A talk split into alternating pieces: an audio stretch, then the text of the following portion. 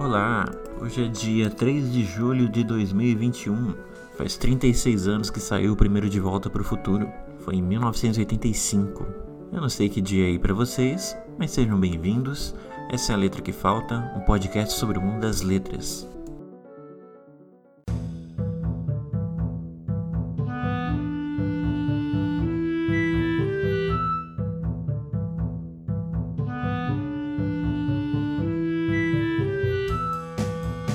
Episódio ele foge um pouquinho das discussões que a gente trava aqui normalmente, né? É, hoje eu não vim aqui conversar sobre língua, sobre filosofia, linguística, nem nada assim, mas tratar especificamente de uma doença psíquica. Então, digamos que esse episódio seja um pouco assim, serviço de utilidade pública, né? É, hoje em dia a discussão sobre doenças mentais, doenças psíquicas está muito mais ampla chega muito mais facilmente nas pessoas, mas ainda assim há doenças que não são muito bem muito comentadas, não são muito abordadas. E eu pensei em usar um pouco esse espaço para tratar disso, porque é algo importante de se fazer, sobretudo para as pessoas que sofrem dessas doenças ou estão perto de quem sofre delas, né? Eu sei que doenças mentais é, são um assunto meio pesado, meio negativo, né? Mas se trata de um assunto que Quanto mais a gente souber, melhor, né? Tanto para a gente quanto para as pessoas que estão ao nosso redor. Apesar disso, eu entendo que a natureza do assunto espante muito de vocês é, e eu não tenho problema se vocês quiserem pular esse episódio porque o assunto não é lá muito agradável. Não é porque ele é verdadeiro, não é porque ele é importante que ele é fácil de engolir. É, o nome dessa doença é distimia e existem bons materiais na internet explicando de um prisma mais medicinal, né, mais científico, o que, que seria essa doença, como ela é diagnosticada, o que, que ela faz com o paciente. Eu vou comentar algumas coisas a esse respeito e vou disponibilizar um ou outro material também aí na descrição desse episódio. Apesar disso, é, eu queria falar mais do ponto de vista do paciente, né? E fazer com vocês uma discussão menos técnica e mais pessoalizada, tentando mostrar por dentro da doença, como é que ela funciona e o que, que ela faz na vida, basicamente, né? como é que ela atinge as pessoas. Se vocês procurarem por distimia aí no Google, vocês vão descobrir que ela também é chamada de doença do mau humor ou depressão persistente também. E, se eu não me engano, já teve outros títulos também. Depressão recorrente, uma coisa assim. É, bom, o que é distimia, em poucas palavras? É um subtipo da depressão Quer dizer, ela é uma depressão, mas é uma depressão específica. Ela causa tristeza crônica, quer dizer, uma tristeza que se estende por muito tempo, né? O que volta muitas vezes. Apatia, que é aquela vontade clássica de não fazer nada. Irritabilidade, anedonia, que é falta de desejo por coisas que te dão desejo, né? Isso pode ser, por exemplo, falta de vontade de fazer coisas que você gosta, é, uma certa indisposição para fazer qualquer coisa, enfim. Cada um desses sintomas, obviamente, vai depender de cada paciente, né? Não é algo que seja igual para todo mundo. Né? Acho que existem até diferenças entre homens e mulheres. Os homens vão mais para irritabilidade, as mulheres vão para outros sintomas e tal, né? E como toda depressão, ela também altera o sono, também altera a alimentação, para mais ou para menos, né? Dormir muito, dormir pouco, comer muito, comer pouco, né? Isso é característico de qualquer depressão. Falando como do auge do meu diploma de distímico, eu diria que ela tem duas diferenças em relação à depressão clássica, digamos assim, né? Aquela depressão que derruba a pessoa, que a torna meio que incapaz de seguir com a vida dela. Uma é que a distimia é uma depressão crônica e por crônica na medicina entendam que ou que ela volta muitas vezes ou que ela nunca vai completamente embora, ou que ela dura longos e longos períodos, né? Sempre tem relação com tempo estendido ou com recorrência. E nesse caso existem vários tipos de pacientes com formas diferentes de sentir isso. Tem pacientes que sofrem a vida inteira com a doença e tem outros pacientes que sofrem recorrentemente com a doença, né? Ela vai e volta, vai e volta e parece que nunca vai embora completamente, nunca se cura completamente. Quando os psiquiatras vão diagnosticar distimia, é, um dos critérios geralmente é o tempo e essa recorrência, né? o fato da doença se estender na vida do paciente, né? não ser uma coisa episódica simplesmente. A segunda característica Talvez tenha um termo técnico, mas eu confesso que eu não me lembro. Eu vou chamar aqui de leveza, mas entendam que é só uma metáfora. Existem depressões que elas impedem a vida do paciente, né? A pessoa simplesmente não consegue levantar da cama ou não consegue seguir com a vida normalmente, ela é derrubada simplesmente pela doença. No caso da distimia, a pessoa segue com a vida. A distimia ela não é tão incapacitante nesse sentido de parar a sua vida. Ela vai seguir com você e te afetar de uma outra forma. De que forma? Ah, com certo vagar, como uma espécie de camada de poeira que vai se sobrepondo, né? vai afundando o paciente ali pouco a pouco, não a ponto de impedir que ele faça as coisas, mas sempre contaminando o que ele faz. Na prática, essa pessoa ela vai trabalhar, ela vai namorar, ela vai viver uma vida normal, mas cada aspecto dessa vida dela vai estar manchado por uma tristeza. Cada aspecto vai estar meio sujo, meio sem graça, meio afetado, né? Por mais que não seja forte o suficiente para interromper o curso normal da vida, é constante e é alguma coisa que vai se arraigando ali com o paciente, né? Vai criando teias de aranha, por se dizer. Isso gera uma série de consequências na vida das pessoas que têm distimia. Uh, uma delas é que o fato da distimia ser uma depressão considerada leve, né, não incapacitante, faz com que o distímico seja bastante produtivo até. Em relação a uma pessoa que não sai da cama, o distímico faz muitas coisas na vida dele, né? sai, etc. E justamente por isso a doença meio que fica invisível, tanto para ele quanto para uh, as pessoas que estão ao redor. Só parece uma pessoa que tá meio mal-humorada, que não tá muito afim de fazer as coisas, que é meio preguiçosa, né? Eu lembro de um personagem do Full Metal Alchemist. Não sei se vocês vão lembrar dele, né, para quem assistiu. Que era o personagem da preguiça. Ele aparece só lá pelo fim da, da história. E ele tá fazendo coisas muito produtivas, né? O anime inteiro. Tá causando mudanças tremendas, assim. Né? Então, quer dizer, ele é muito ativo. Só que ele é chamado de preguiça porque tudo que ele faz tem um peso enorme para ele, né? Ele faz muitas coisas, mas é pesado, é chato. Ele quer parar, ele quer descansar, ele quer fazer nada, né? Não é como se existisse um outro lugar ideal onde ele pudesse estar, né? Fala assim, ah, eu queria estar fazendo tal coisa. Não é bem como se esse lugar existisse. Eu não queria estar aqui. Mas se eu me deslocar para outro lugar, também não vou querer estar lá é um constante estado de desajuste, né? De não que não estou satisfeito, não estou confortável na minha pele, etc. E isso nem sempre aparece como uma doença, né? Principalmente porque uh, não é algo que a depressão já é uma coisa meio invisível, já é uma coisa que sofre dentro da cabeça, dentro da alma da pessoa e que não é claro como um ferimento, né? E se essa depressão ela é mais branda, nesse sentido não incapacitante, a possibilidade dela ficar invisível é muito maior. Né? Eu vi recentemente uma entrevista com o meu xará, o Bruno Suter. Vocês devem se lembrar dele. Ele fazia o Hermes e Renato, fazia o Padre Quimedo, fazia o Detonator, né? É um excelente cantor, fiz trabalhos de música com ele, né? Um cara muito gente fina. E ele estava falando sobre o suicídio do Fábio Fanti, que era outro membro do Hermes Renato, vocês vão se lembrar dele também, né? Ele fazia o Cláudio Ricardo, que era tipo o Gugu, assim, o João Kleber, né? o Palhaço Gozo, o Padre Gato, que putz, era muito legal, o Filho do Capeta. era um personagem, um ator excelente, assim, né? Um humorista. O Bruno tava falando sobre o suicídio do Fábio Fanti, e ele falou um negócio que eu achei muito curioso, assim, ele falou que nunca suspeitou que o Fábio fosse um depressivo crônico. Ele só achava que ele fosse mal-humorado. Né? Até essa entrevista eu não sabia o que, que o Fábio Fanti tinha também. Eu fiquei surpreso descobrindo. Esse meio que mau humor, esse desconforto que a pessoa leva durante muito tempo e que parece um detalhe da personalidade dela, um, um certo humor mais deprimido, mas não necessariamente uma doença mental, com todo o peso que isso carrega, né? com todo o estereótipo envolvido aí. O fato da doença ser meio invisível, né? meio oculta, faz também com que ela se torne alguma coisa muito forte na personalidade, nas paixões, né, na, na alma do paciente, muito antes dele descobrir que ele tem uma doença. Isso pode acontecer, né?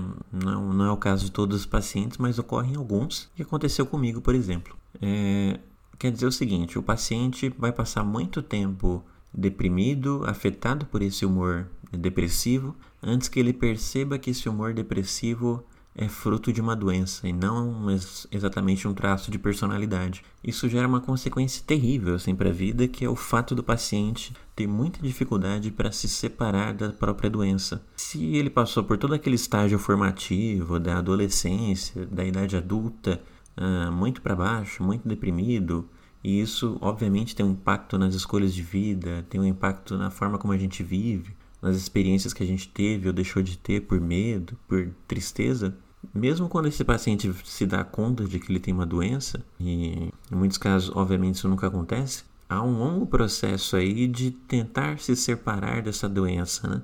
Tentar descobrir quem esse paciente é sem esse humor deprimido. E isso é muito borrado, né? É muito complicado porque a pessoa se formou junto com a doença, né? Ela se tornou uma adulta ao mesmo tempo em que aquelas noções negativas estavam junto. Então, de um certo modo, a doença integra a personalidade do paciente. Eu fiz uma vez uma, um conjunto de entrevistas com uma moça que estava fazendo mestrado em antropologia. Ela estudava pessoas com depressão e ela me entrevistou por, é, por eu ter depressão e tal. Né? E ela tinha também, mas a depressão dela era bastante clássica, assim, daquelas que joga a pessoa para não fazer nada na vida e interrompe tudo e tudo é muito deprimente e tal. Né? E ela teve acho que alguns episódios de depressão, não foi só um.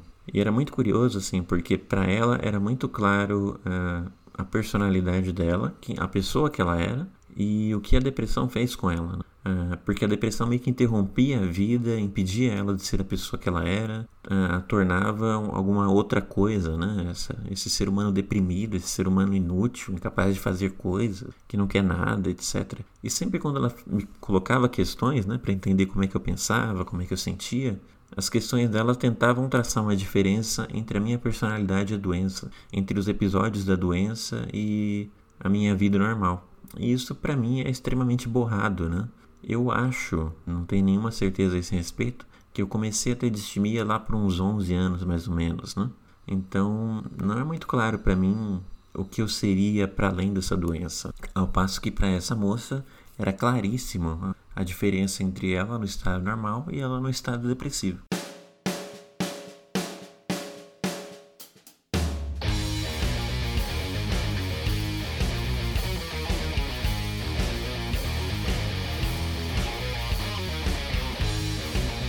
Agora, contando um pouco do meu caso, como eu disse, eu tenho, eu suspeito pelo menos ter essa doença há muitos, muitos anos, né? Como eu apresentava esses sintomas bem jovem, eu demorei bastante tempo para ter um diagnóstico mais certo do que eu tinha. Eu sempre soube que eu era meio deslocado, meio para baixo e tudo, né? Mas isso tanto era confundido com a minha personalidade, quanto foi confundido com outros tipos de depressão, né? Com um simples estado depressivo, momentâneo, alguma coisa da adolescência. Só quando eu fui ficando mais velho que os médicos começaram a me levar mais a sério, assim. Eles começaram a suspeitar que talvez não fosse alguma coisa tão passageira, alguma coisa tão relativa ao meu contexto, à minha vida, etc. Né? E eu cheguei a passar por mais de um diagnóstico assim de depressão ou de tipos de depressão, né? E em parte isso é culpa minha também. O fato de eu me misturar bastante com a doença me fazia pensar que aquele humor deprimido, que aquela visão negativa do mundo, é simplesmente alguma coisa da minha personalidade e, consequentemente, que precisaria ser lidada simplesmente com as ferramentas que eu tinha, né? Eu não pensava que eu ia precisar de alguém interferindo na minha cabeça de algum modo, né? Seja um psicólogo me ajudando a refletir, a repensar formas de viver, ou mesmo uma intervenção medicamentosa, né, para bloquear certos sentimentos. Para mim, tudo aquilo ia ser resolvido se eu pensasse bastante, se eu tentasse de outra forma, se eu é, lesse mais livros, etc. Né? É, obviamente tem bastante ego aí, né? Tem uma vontade muito forte de achar que eu estou no controle de mim mesmo, né? de poder controlar quem eu sou e simplesmente ir me ajustando é, com os meios que eu tenho disponível. Isso fez com que não só demorasse o meu diagnóstico, mas demorasse a minha postura de pessoa que busca ajuda e que está atrás de descobrir o que se passa consigo, né? eu iniciei vários tratamentos e fui largando no meio do caminho. Geralmente eram de uma mesma maneira, assim. Eu começava um tratamento, melhorava e sempre voltava aquele velho modo de pensar. Tá, agora tá dando certo, agora eu sei o que fazer, não preciso mais do médico, não preciso mais de ajuda, eu vou conseguir por mim mesmo. E inicialmente isso funcionava, mas depois de algum tempo, uh, todo esse processo da, da distimia, né, em que as coisas vão se acumulando devagar, em que a doença vai sendo bastante sutil ao te derrubar, ele acabava me comprometendo a longo prazo. Né? Eu acho que só lá para os 28, 20, 20 e poucos anos que eu consegui uh, de fato parar e falar: eu preciso de ajuda e eu não posso mais continuar da maneira como eu estou, né? Eu tive muito auxílio da minha ex-namorada, tive que passar por muitas situações terríveis para conseguir, no fim das contas, abrir mão da minha pretensão de ter razão, abrir mão da minha ideia de que eu ia solucionar o meu próprio problema, de que aquilo uh, estava de algum modo sob o meu controle. Né? Em algum momento eu achei que não era mais importante ter razão, não, que eu não era mais capaz de vencer sozinho aquilo ali e que eu podia até nem acreditar muito no que me diziam, mas eu iria seguir uh, os conselhos que me eram dados, eu ia seguir tratamentos simplesmente com a pretensão de melhorar porque era o que eu queria, né? Eu só desejava receber ajuda, melhorar e seguir em frente. Obviamente, eu estou falando para vocês de uma forma resumida, né? E todo esse processo é terrível, é doloroso, ah, não tem nenhuma beleza ter doença mental, puro e simples sofrimento sem nenhum sentido. Mas ao menos no meu caso, eu consegui encontrar um pouco um caminho para lidar com aquilo, encontrar uma forma de lidar com aquilo. Além do tratamento psiquiátrico, que envolve ah, passar, sei lá, um mês, dois, a cada dois meses com um psiquiatra, conversar, entender seus sintomas físicos, tomar medicamento, né? Também fiz bastante tempo de psicoterapia. Recentemente eu parei, eu tive alta, né? Então atualmente não passo mais, mas se precisar vou acabar voltando. Então fiz bastante tempo também com a psicóloga, né? Conversando, tentando entender coisas. Uh, obviamente tem sempre um, limites particulares para cada uma dessas coisas. Nenhum medicamento é 100% efetivo atualmente e mesmo a terapia, ela não vai te resolver, né? O ser humano não é um, um robô que possa ser consertado com a mudança de um código. Né? Nosso comportamento não vai mudar absolutamente, nossa forma de pensar vai, e sentir não vai mudar absolutamente. Mas é possível desfazer ilusões, desfazer hábitos ruins, mostrar que certas crenças e certos sentimentos que a gente tem eles não são tão bem justificados e eu acho que no todo a terapia se parece um pouco com o processo de aprender o piano sou tecladista e tal. E se você começar a fazer exercícios no instrumento musical, não precisa ser o teclado. Se fizer assim seis aulas de um instrumento e ver o quanto você melhorou, você vai ver que não é grande coisa. Assim. Não dá para tocar Malmsteen, não dá para tocar Bach, Debussy. Em seis meses você não aprende grandes coisas nesse sentido. O que você consegue é de uma certa forma desbloquear entraves o seu dedo um dia faz uma formação diferente e não é mais tão difícil. Você consegue uma certa agilidade que você não tinha, uma certa intuição na hora de fazer um determinado movimento. Hum, se você olhar para o todo e falar assim: Poxa, mas eu não consigo tocar o que eu queria, talvez seja um pouco decepcionante. Afinal, a vida é agora, a gente quer as coisas para agora. Mas o dia, o ato de tocar fica cheio de pequenas percepções, cheio de pequenas vitórias, pequenas coisas que você é capaz de fazer hoje que não era antigamente. Eu acho que o processo terapêutico, para mim pelo menos, foi um pouco assim, né? Ele não me resolveu, mas ele me permitiu tocar piano com um pouco mais de conforto, né? Viver a minha vida com um pouco mais de conforto. Então hoje em dia, é, eu continuo distímico, acho que isso nunca vai mudar mas os meus dias são menos pesados e coisas que eram mais difíceis hoje são mais fáceis. Eu visto a minha fantasia de humano hoje com muito mais facilidade. Apesar disso, obviamente há coisas que não vão embora. Tem monstros que vão continuar lá no armário ou debaixo da cama. ou mesmo quando eles forem embora, você vai continuar com medo de olhar lá dentro. Mas enfim, acho que é parte da vida aceitar que algumas coisas também não têm solução. Eu não tenho nenhuma pretensão de um dia não ter distimia quando eu tinha essa pretensão, acho que era mais na época que eu queria ter razão e me resolver, né? fazer uma espécie de limpeza absoluta da alma, solucionar a mim mesmo como ser humano, né? e aí vencer toda a minha tristeza, vencer toda a minha debilidade como ser humano. Hoje em dia não tenho mais essa pretensão, me parece alguma coisa fantasiosa, né? Como eu me construí com a doença, parte dela é parte de mim também. E não há como fazer isso. Mas isso não significa que eu também não possa perceber que eu sou algo a mais que uma doença, né? E acho que isso vale para qualquer pessoa que está aí, lutando com os seus próprios fantasmas, né? Nós lutamos com eles justamente porque nós não somos eles. Nós queremos alguma coisa a mais. E nós temos algum desejo de vida. Por mais que a vida não seja justa e nem sempre seja boa também.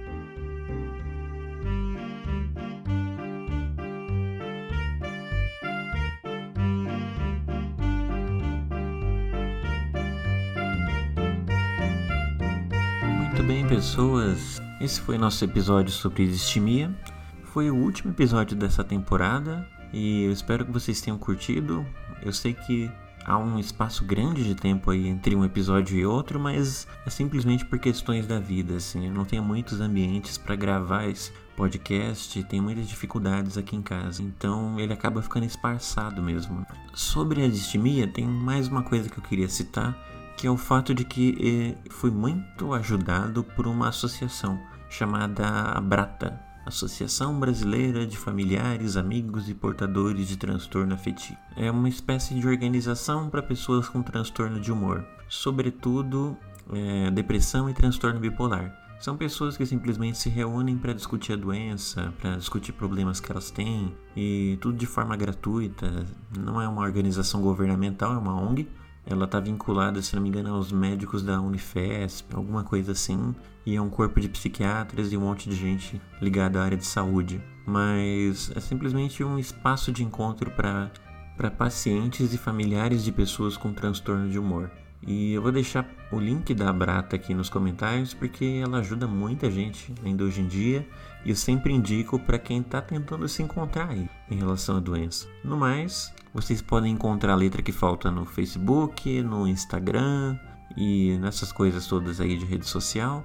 Podem mandar e-mail também, a letra que falta gmail.com, mandando sugestões, críticas, uh, o que vocês precisarem, acharem que devem. E no mais, a gente se encontra na próxima temporada. Um abraço a todos vocês.